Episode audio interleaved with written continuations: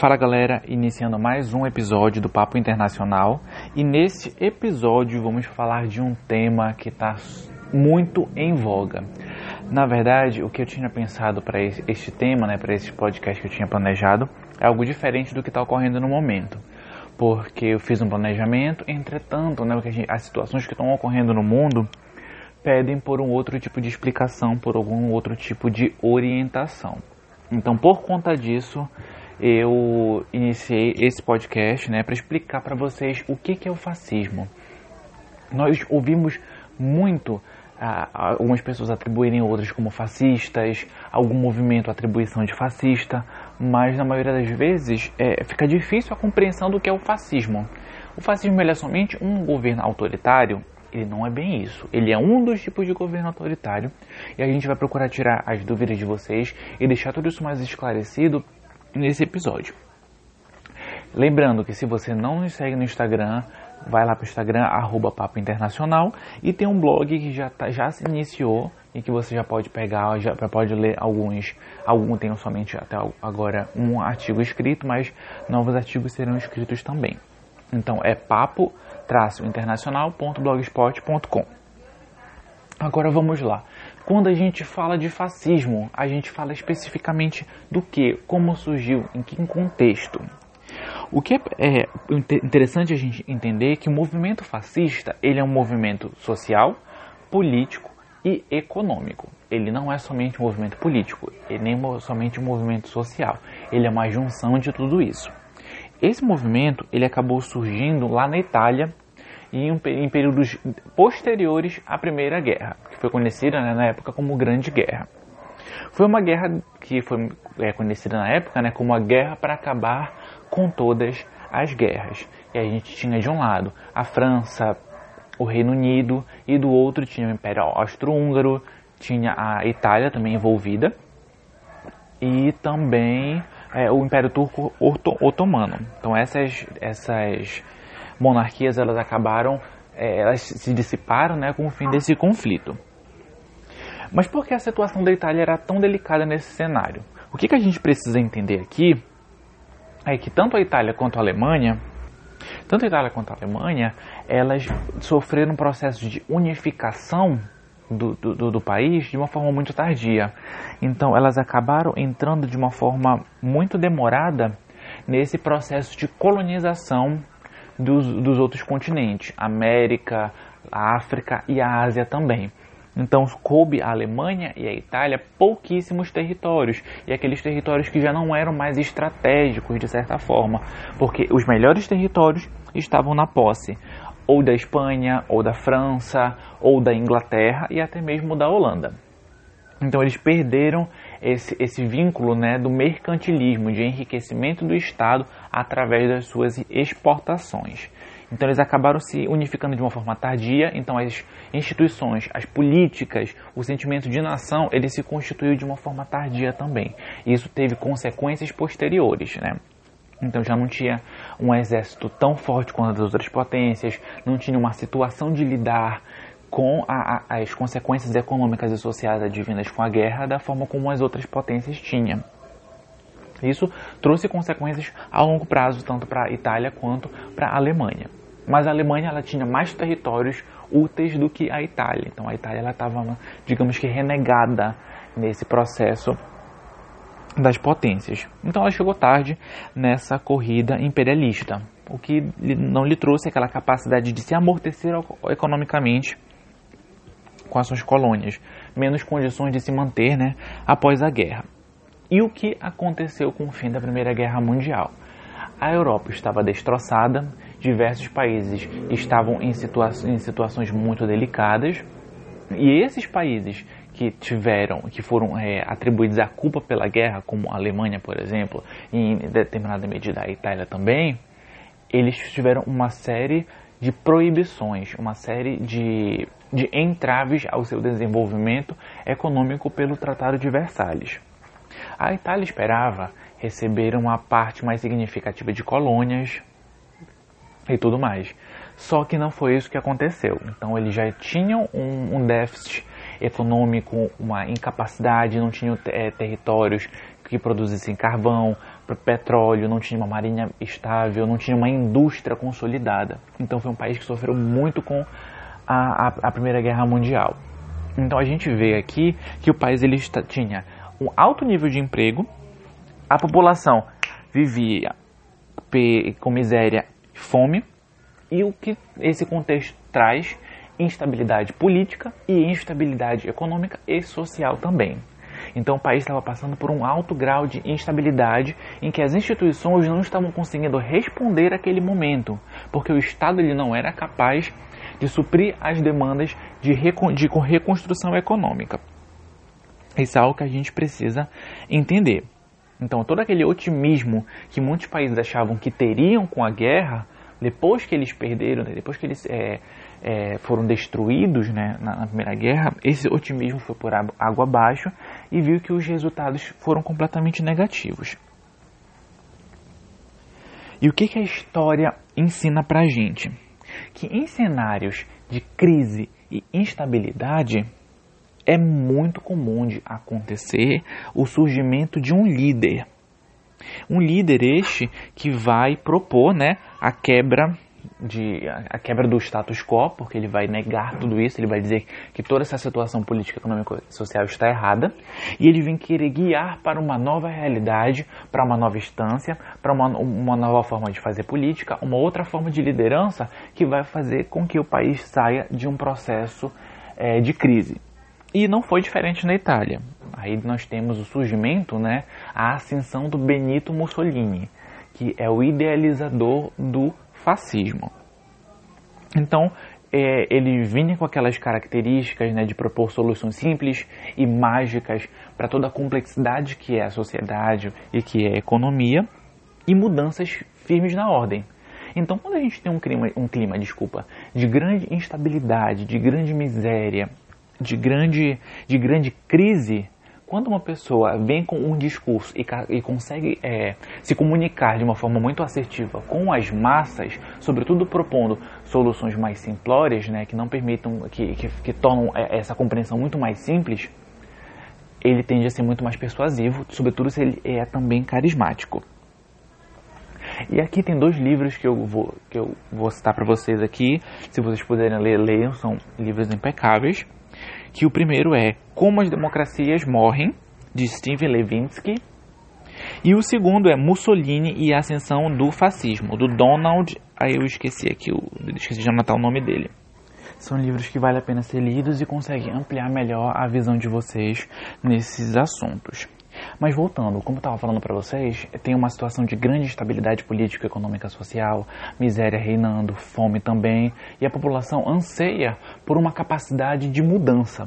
Por quê? Porque a sociedade enxerga que a condição atual ela não é suficiente para fazer, com, fazer com que a sociedade passe por esse momento de crise. Então é necessária uma mudança.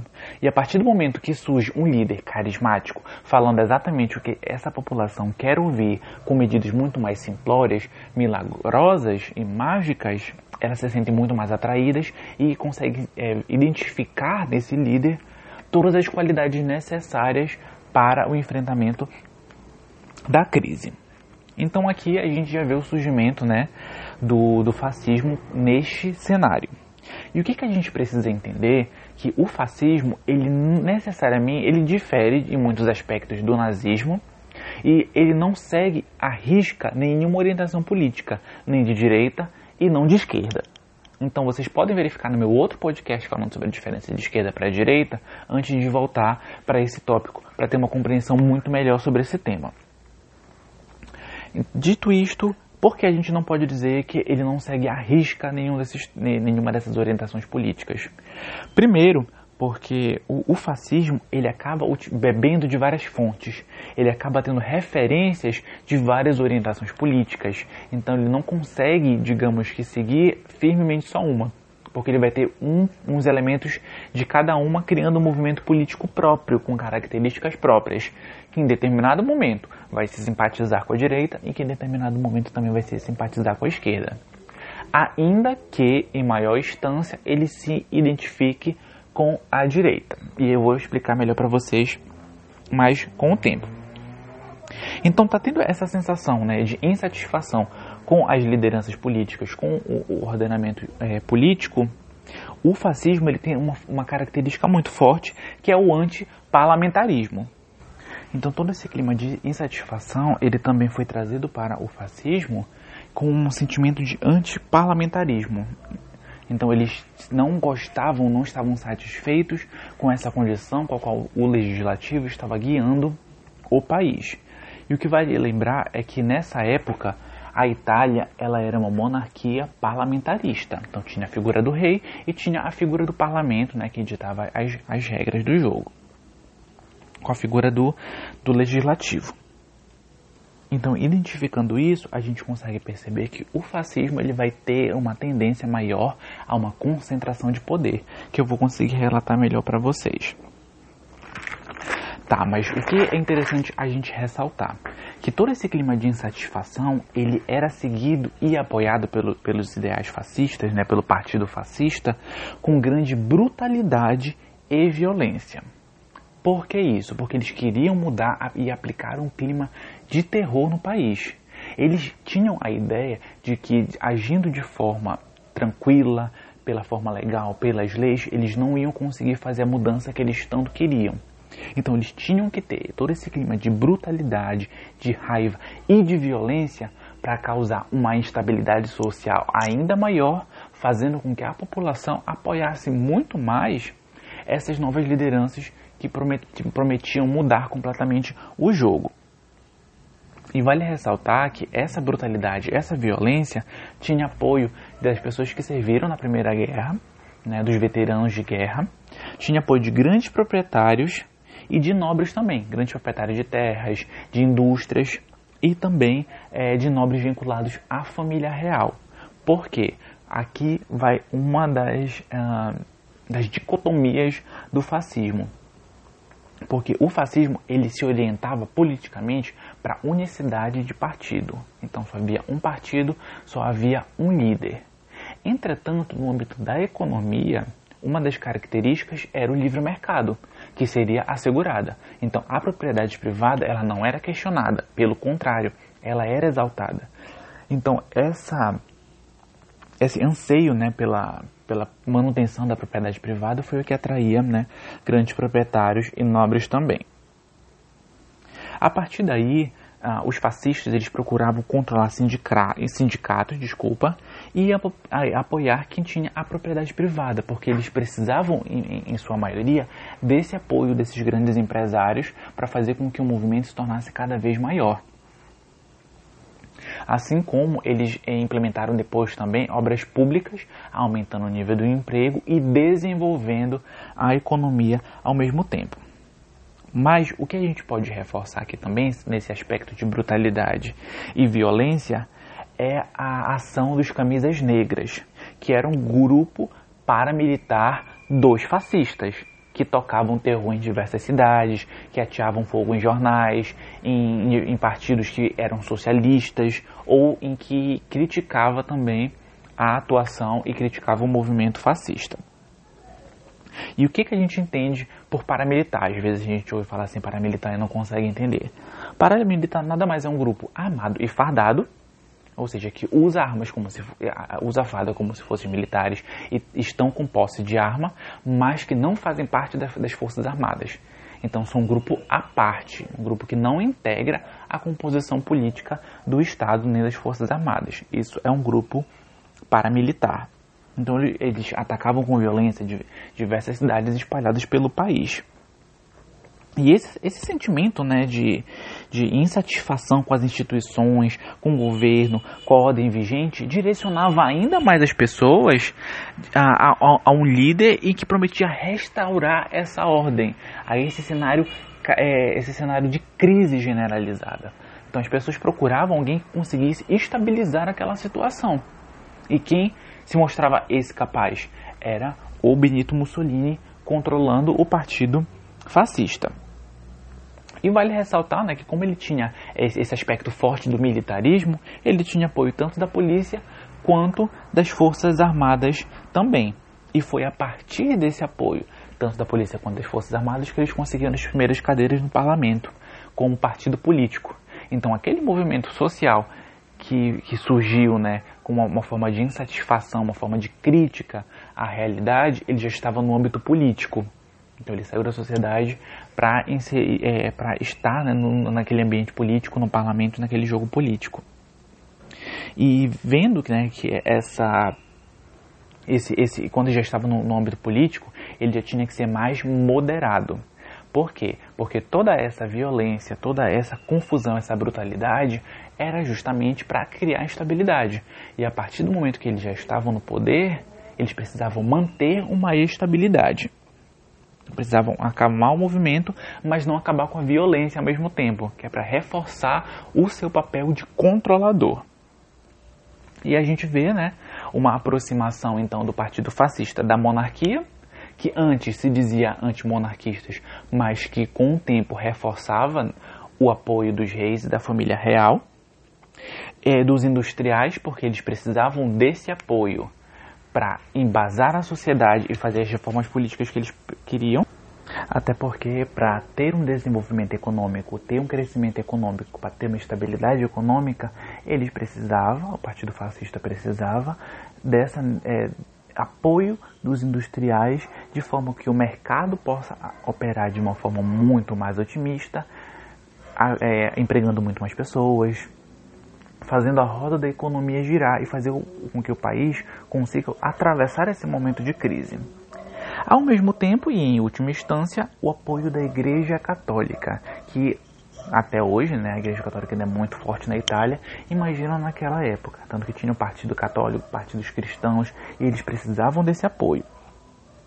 E tudo isso mudou nesse esse grau de insatisfação, essa busca por, por poder, para que o Benito Mussolini assumisse de fato poder, foi realizado através da Marcha sobre Roma, que vocês já devem ter ouvido falar, que foi um movimento que atraía todos os apoiadores do fascismo pela Itália marchando em, pra, em direção a Roma, que é a, a capital do país, para fazer com que o, a, a, o, o rei e o primeiro-ministro cedessem o poder ao Benito Mussolini, para que ele fosse o duce, o responsável por guiar a nação. Então a gente vê aqui que não foi um movimento democrático. Por quê?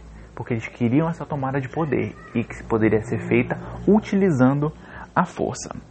Então a gente entende aqui qual é essa, esse, esse, esse viés do fascismo.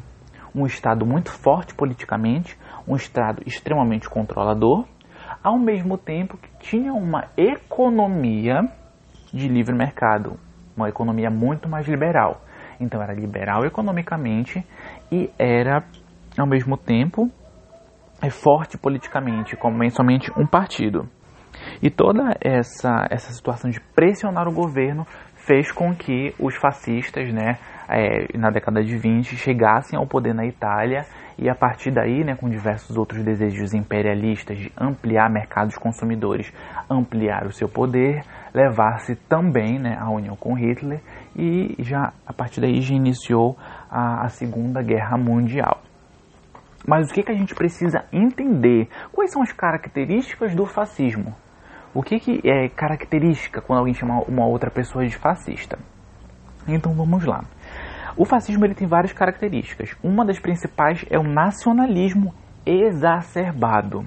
Não é necessariamente uma situação de amar o seu país, mas é uma, uma, uma, é uma situação, digamos que, obsessão pelo país de forma para fazer com que o país se torne aos tempos gloriosos.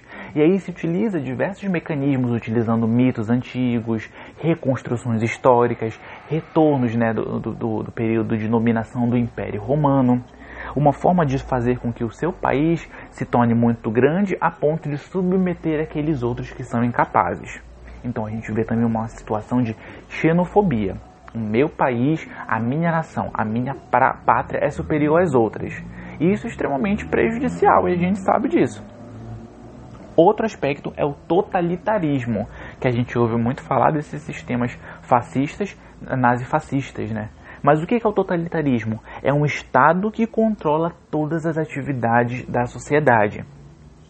Controla a política através do Partido Único, controla a cultura, controla a informação Então a gente tem aqui um controle muito focado no Estado, que o Estado é que vai tomar todas essas decisões.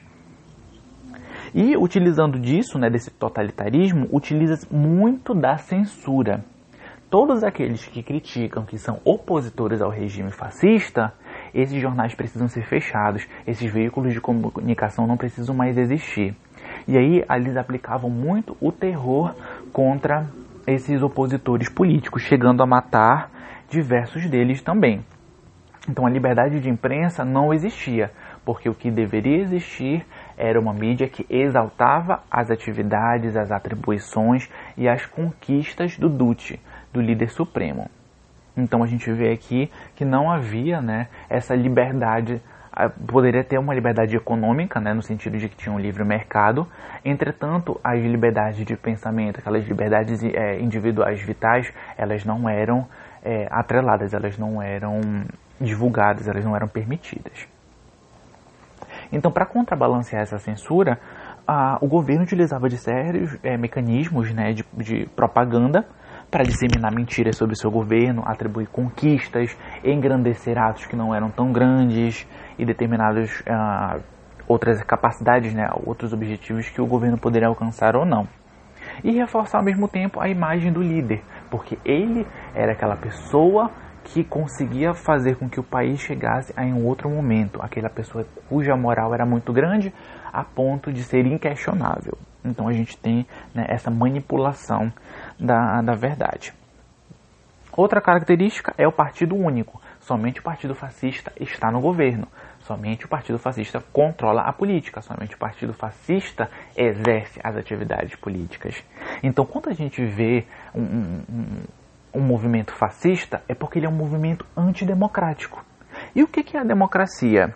É a capacidade né, da população escolher os seus representantes, de forma que esses representantes possam trabalhar em função, em razão e para o povo. Então, no fascismo ele é diferente. Nós temos um líder que guia a nação por conta dos seus objetivos próprios. E quando a gente fala de democracia, a gente fala de uma série de princípios norteadores, como por exemplo a liberdade de pensamento, o direito de ir e vir, a pluralidade partidária e de política, porque a gente não tem como dizer que a gente vai representar a sociedade se os determinados diferentes tipos de pensamento não são representados. Então a gente tem aqui um foco em um partido único. Então é, esse sufrágio universal nas eleições elas eram ameaçadas. Por quê? Porque nós temos um governo e outros partidos não podem fazer parte porque nós, né, nós temos um partido único no país. Fora que uh, antes né, do, do, dos fascistas chegarem ao poder, eles faziam ataques aos outros poderes, legislativo, judiciário, porque uh, consideravam-os incapazes, porque somente os fascistas conseguiam alcançar os objetivos. E, claro, eh, subjugavam a todos aqueles que discordavam. Então, tem também uma, uma outra característica: é o culto à personalidade do líder, atribuindo ao líder essa capacidade de grande guia que ele alenca todas as qualidades necessárias para guiar o país para passar por um momento de crise e né, para viver tempos gloriosos, que é o que eles diziam. E é, a propaganda tem justamente essa função de enaltecer um salvador, um pseudo-salvador. Outra característica grande do, do fascismo é o anticomunismo, porque para eles não há luta de classes, o dever de todas as pessoas é trabalhar em prol do seu país. Algum como trabalhador, outro como lavrador, outro como banqueiro, como proprietário de terras ou como industrial. Não a luta de classes, porque todos, todas as pessoas têm que abdicar do seu direito para o bem da nação. Então, a nação é o mais importante do que o direito de vida de cada um. Então, é, é difícil alencar somente como de direita uh, o fascismo como somente de esquerda, porque ele utiliza influências né, de várias orientações políticas. Então a gente vê aqui que há uma situação social impositiva, porque tu está impondo às pessoas o que elas precisam ser e o que elas precisam fazer, porque o, o, o bem em prol do país ele é muito melhor. A gente tem também um grande expansionismo há uma busca por mercados, por matérias-primas, porque como eu falei para vocês anteriormente, a Itália ela chegou atrasada nesse período né, de colonização, então ela precisava adquirir novos mercados e novas fontes de matérias-primas. E como é que a gente faz, como é que os países alcançam esse expansionismo? Através da guerra, através da diferença de interesses com outros povos, através da subjugação de outros povos. E aí já ameaça né, a soberania de outros países. Então, para defender os objetivos, a felicidade da nação, o ideal para a nação, outros, outros povos, desculpa, precisam ser subjugados, terras precisam ser tomadas em prol da Itália. Então a gente vê aqui né, que é um movimento extremamente é, extremista nesse aspecto de subjugação ao próximo. Outra característica marcante do, do fascismo é o militarismo. Então a gente tem aqui uma forte disciplina, um exército extremamente moderno, um Estado, uma sociedade extremamente hierárquica. De que forma? Para manter a ordem social e para garantir a expansão dos territórios, alcançando os objetivos econômicos de felicidade do Estado. Então a gente tem esse objetivo do militarismo, aquela, aquela conduta né, muito rígida, aqueles comportamentos, aquele padrão de comportamento extremamente rígido. Então, o, o, o, que o militarismo também ele traz é uma justificativa da força. Porque se você pensa diferente do, do, do, partido, se você pensa diferente, se você age de uma forma diferente, nós precisamos utilizar a força para que você seja subjugado aos interesses da nação. E a gente tem também aquele mecanismo de darwinismo social, em que os fascistas se achavam superiores aos demais povos, e por isso esses outros povos já deveriam ser é, subjugados. E aqui a gente vê um discurso de extrema direita. Então, é uma forma de mostrar para vocês como o fascismo ele pega é, diversos tipos de, de influência. E claro, a gente tem também aqui uma situação de uma retórica extremamente populista, em que um, um, governo ele é contra a corrupção, ele é contra aquela ordem vigente, mas a partir do momento que os fascistas chegam no poder, eles fazem de tudo para permanecer a ordem deles. Então a gente vê também é um, um comportamento extremamente elitista e hierárquico, beneficiando quem está no alto escalão. Então aquela retórica de corrupção a gente vê que é completamente falha, que é completamente errônea e que é completamente hipócrita também. E eles buscam justificar a corrupção em favor da pátria. Então a justificativa de o bem pela pátria acaba fazendo com que eles rompam limites legais e morais também. E outros, outras é, contradições do, do, do próprio ideal fascista é que, primeiro, eles são próximos da Igreja Católica, mas ao mesmo tempo procuram justificar a morte e utilizar a força de outras pessoas. Então tem uma aproximação com o cristianismo, entretanto subjugação de outros povos e justificação de mortes. Eles têm ao mesmo tempo apreço às forças armadas e ao militarismo, mas eles têm milícias infiltradas para causar distúrbios sociais, para que eles possam agir e trazer a imagem de que eles estão trabalhando de forma eficiente. E outra dicotomia, né, outra, outra contradição, é esse forte controle estatal da vida social, ao mesmo tempo que ele prega por um livre mercado. Então a gente pode ver que o, o fascismo ele é um modelo extremamente contraditório.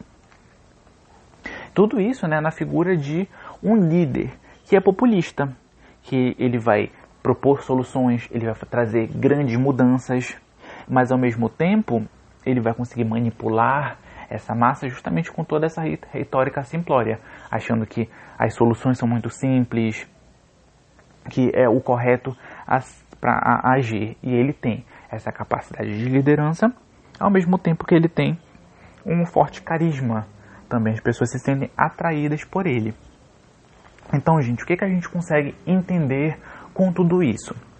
Que o regime fascista ele é uma das formas de autoritarismo, que tem de diversas formas, de extrema esquerda, extrema direita, diversos tipos de, de autoritarismo. Mas uma das características marcantes do, do fascismo é esse sentimento antidemocrático, porque o Estado precisa controlar todos os níveis da sociedade, menos a economia que precisa agir de forma livre, precisa ter um partido único para controlar tudo isso, precisa ter um nacionalismo, que é o ideal a ser alcançado, e precisa também um militarismo para corresponder às necessidades expansionistas por novos mercados e por controle social também.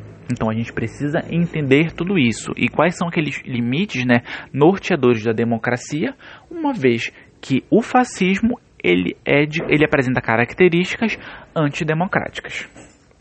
Conseguiram entender esse podcast? Tirou alguma dúvida de vocês que porventura vocês tinham?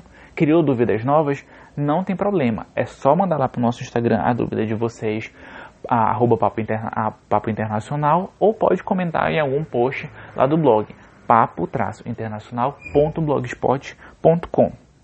É sempre importante a gente ter essas discussões necessárias né, para o aperfeiçoamento do discurso, para uma melhor compreensão dos fatos. E aceito sugestões como sempre. Vocês podem sugerir lá pelo Instagram também aqueles temas que vocês têm muito interesse de ouvir. E fiquem à vontade para criticar, desde que sejam críticas construtivas, para justamente engrandecer o discurso e né, o aperfeiçoamento contínuo do podcast também. Eu agradeço a presença de vocês e sintam-se livres. Toda vez que vocês querem conversar sobre política, economia, sobre os assuntos que movem o mundo, é só vir bater um papo com a gente.